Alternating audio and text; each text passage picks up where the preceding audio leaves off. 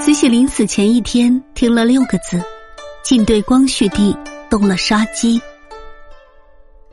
权势是一个神奇的东西，尤其是至高无上的权力，比如皇权，原本是别人的丈夫、别人的父亲，或者别人的儿子，忽然有一天，一旦掌握了皇权，便成为了寡人。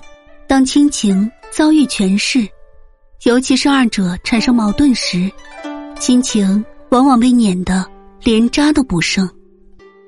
清朝末期，慈禧权倾天下，将光绪这位皇帝压得死死的。有多死呢？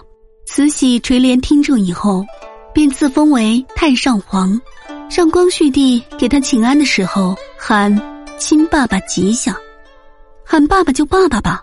干嘛还要加一个“亲”字呢？因为光绪是慈禧妹妹的儿子，加上一个“亲”字，一来显得亲，二来掩饰了非亲之嫌。这个女强人内心住着一个活脱脱的汉子。可以说，光绪的一生是悲哀、憋屈、惨淡的一生。四岁登基，便做了慈禧的傀儡。长大以后想做点事儿，搞一次维新变法吧，还遭到了慈禧等保守派的阻挠。借戊戌变法夺回属于自己的权利吧，还遇到袁世凯这样的小人，被慈禧秒杀，最后被囚禁在蓝海瀛台。政治上不得志，人身上失去自由，光绪帝终日郁郁寡欢。就连他最爱的珍妃也被慈禧囚禁，终身、终生不得相见。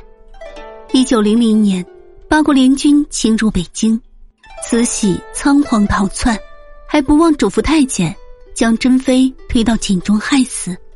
自此以后，光绪帝更是彻底崩溃，旧病复发。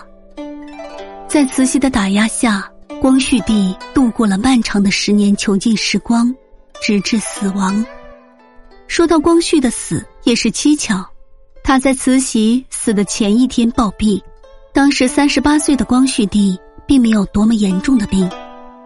据当时太医诊断说，光绪帝病情是突然转危的，死前三天在床上乱滚，并且面黑舌焦黄。